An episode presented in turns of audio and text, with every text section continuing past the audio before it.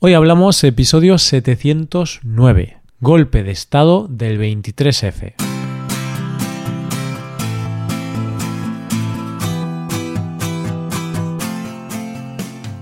Bienvenido a Hoy Hablamos, el podcast para aprender español cada día. Ya lo sabes, publicamos nuestro podcast de lunes a viernes. Puedes escucharlo en iTunes, en Android o en nuestra página web. Recuerda que los suscriptores premium pueden acceder a la transcripción completa del audio y a una hoja con ejercicios para trabajar vocabulario y expresiones.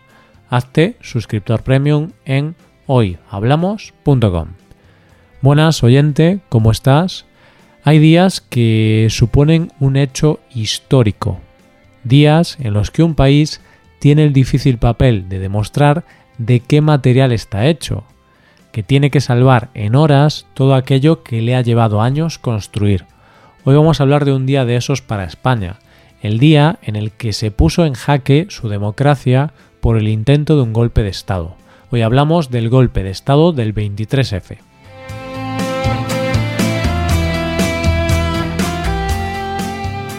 Todo país tiene episodios en su historia oscuros, episodios que si se hubieran desarrollado de otra manera, la historia de ese país hubiera sido muy diferente. Episodios que se guardan en la mente de los ciudadanos y que nunca se podrán olvidar. Pero es que además todos estos incidentes tienen algo más en común.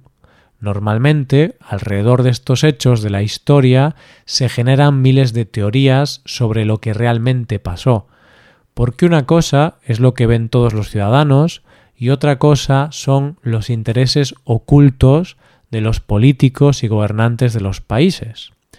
Podemos hablar de muchos casos a lo largo de la historia y seguramente tú sabes de más de uno en tu país. En España, uno de estos episodios es el lamentable golpe de Estado del 23 de febrero de 1981. Eran las 6 y 23 del 23 de febrero de 1981 y en el Congreso de los Diputados se estaba produciendo la votación para la investidura de Leopoldo Calvo Sotelo como presidente del gobierno.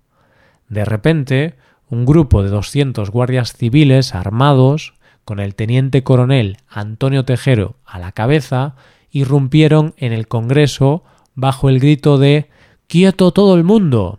y dando la orden de que todos se tirasen al suelo. Era el inicio de un golpe de Estado, el inicio de las horas más largas de la democracia española. En aquel momento, el vicepresidente del gobierno era el teniente general del ejército de tierra Gutiérrez Mellado, y por tanto era el militar de más rango dentro del Congreso. Gutiérrez Mellado se levantó y se dirigió a Tejero, al que ordenó que se pusiera firme y le entregara el arma. Pero los guardias civiles tenían un objetivo y no iban a entregar las armas, así que se produjo un forcejeo con Gutiérrez Mellado. Tejero disparó al aire y los demás guardias civiles también dispararon al aire para callar a Gutiérrez Mellado y a todos los demás. Como te podrás imaginar, en ese momento todos los diputados allí presentes hicieron caso a Tejero y se tiraron al suelo. Todos menos Gutiérrez Mellado, que permaneció impasible, el diputado comunista Santiago Carrillo y el presidente Adolfo Suárez que permanecieron sentados en sus escaños. Tejero pegó a Gutiérrez Mellado y éste finalmente volvió a su escaño. Poco a poco todos los diputados se fueron incorporando en sus asientos y la Guardia Civil comunicó a todo el mundo que estuvieran tranquilos. Tenían que esperar a las noticias de sus superiores militares. Por supuesto, el golpe de Estado no se estaba produciendo solo en el Congreso de los Diputados, sino que casi al mismo tiempo en Valencia se sublevó el capitán general Milans del Bosch. Este desplegó la división motorizada Maestrazgo con 2.000 hombres y 50 carros de combate tomando las calles de Valencia y apuntando con los tanques a edificios institucionales como el ayuntamiento o las Cortes Valencianas. Este despliegue era el primero, y la idea era que esto animara a otras divisiones del ejército en otras ciudades apoyar este golpe de Estado. Las horas pasan y dentro del Congreso no se sabe muy bien qué está pasando. Mientras tanto, algunas divisiones militares se han unido al golpe de Estado. El resto de unidades militares, la mayoría, de hecho, da su apoyo al rey. Por tanto, la mayor parte de los militares van a hacer lo que el rey diga. Si el rey está a favor del golpe militar, los militares seguirán sus órdenes. Los españoles, en la llamada Noche de los Transistores, siguen pendientes de las informaciones, temerosos de que esa noche se acabe con la democracia recién estrenada. En ese momento, en España hay un vacío de poder, porque el Congreso está ocupado. Así que el Ministerio del Interior emite un comunicado donde se informa que se ha creado un gobierno provisional. A estas alturas del relato, todavía no te he hablado de dos de los protagonistas más importantes de aquella noche, el rey de España, Juan Carlos I, y el general Alfonso Armada. Desde primera hora, el rey niega su apoyo al golpe y empieza a hacer llamadas y gestiones personales con los altos mandos militares para buscar su apoyo y así hacer fracasar el golpe de Estado. Hay que recordar en este punto que el rey llevaba muy poco tiempo en el cargo, y su apoyo a la democracia era vital para poder impedir el golpe de Estado, ya que el rey ostenta el cargo de comandante en jefe de las Fuerzas Armadas, por lo que los militares, en última instancia, le deben obediencia a él. Digamos que si los militares le iban a hacer caso a alguien, ese era el rey. Por otro lado tenemos al general Alfonso Armada, un general muy importante dentro del ejército que además era amigo y persona de confianza del rey. Hoy por hoy se sabe que el general Armada era la cabeza pensante detrás del golpe, era la persona que había organizado el golpe de Estado. Su idea era dar lo que se conoce como un golpe blando, es decir, no quería acabar con la democracia ni con la monarquía completamente, pero sí quería crear un gobierno presidido por él mismo, una especie de junta militar. Para este plan contaba con una baza a su favor, ser amigo personal del rey. Su plan era el siguiente. Después de ocupar el Congreso y sublevar la unidad militar de Valencia, iría a la zarzuela, que es donde vive el rey, para hablar con él y ofrecerse como negociador y como solución al problema, decirle que se ofrecía a ir al Congreso, negociar, conseguir que se parara el golpe y proponer un gobierno presidido por él mismo en nombre del rey. Pero tengo que decirte que esto no ocurrió. ¿Por qué? Pues no ocurrió gracias a la rápida intervención del secretario del rey, Sabino Fernández Campo. Cuando el general Alfonso Armada fue a visitar al rey, el secretario del rey le negó el paso para que no influyera en el monarca. Los planes no estaban saliendo como se pretendía, y recordemos que Tejero seguía en el Congreso con todos los diputados retenidos, esperando al general Armada. Finalmente, los organizadores del golpe de Estado, el general Armada y el capitán general Milans, que era el que se había sublevado en Valencia, deciden preparar un plan B improvisado. Su nueva idea era la siguiente.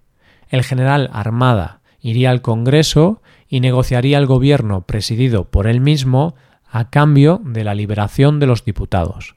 Armada llama por teléfono a Zarzuela para intentar hablar con el rey, pero una vez más el secretario, Sabino Fernández, le dice que no puede hablar con él, y también le dice que si quiere ir al Congreso puede ir, pero no puede hablar en nombre del rey.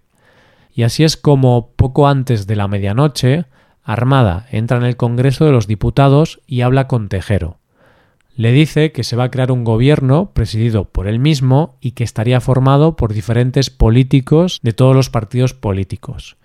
Pero claro, a Tejero no le convence el nuevo plan, así que Tejero no acepta eso le dice a Armada que él no ha asaltado el Congreso para eso y echa de allí a Armada.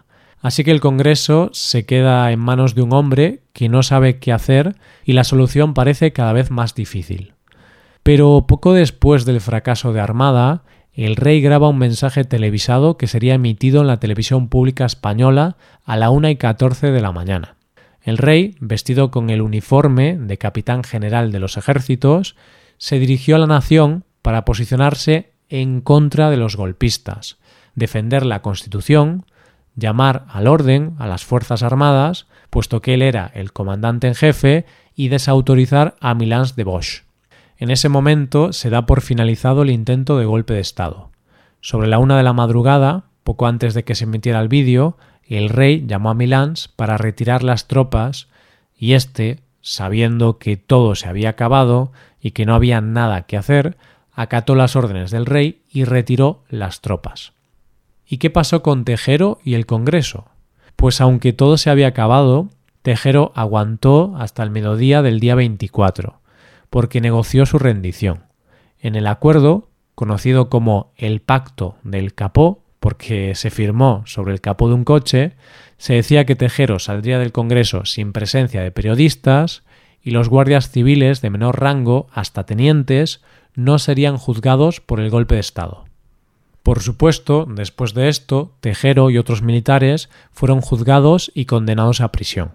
Estos son los hechos tal y como se sucedieron.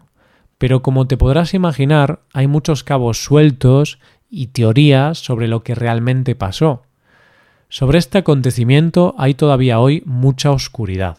Una de las teorías que existen es que realmente este intento de golpe de Estado era un autogolpe, es decir, que fue una trama urdida para acabar con la amenaza militar.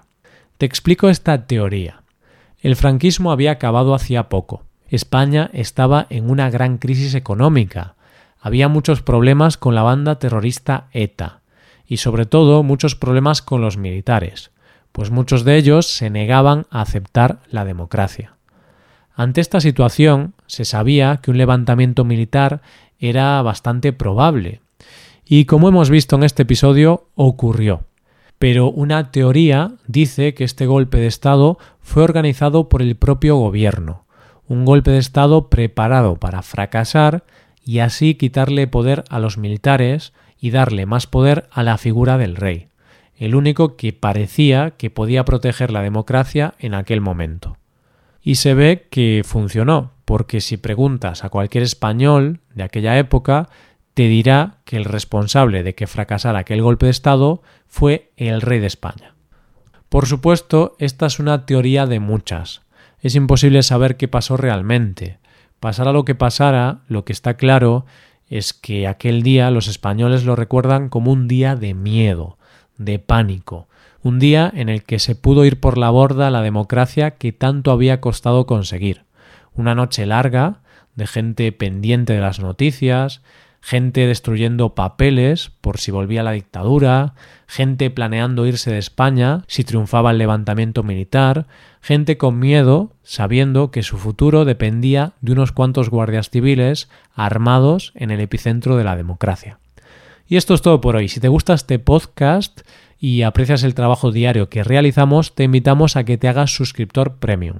Los suscriptores premium pueden acceder a la transcripción y al PDF con ejercicios y explicaciones.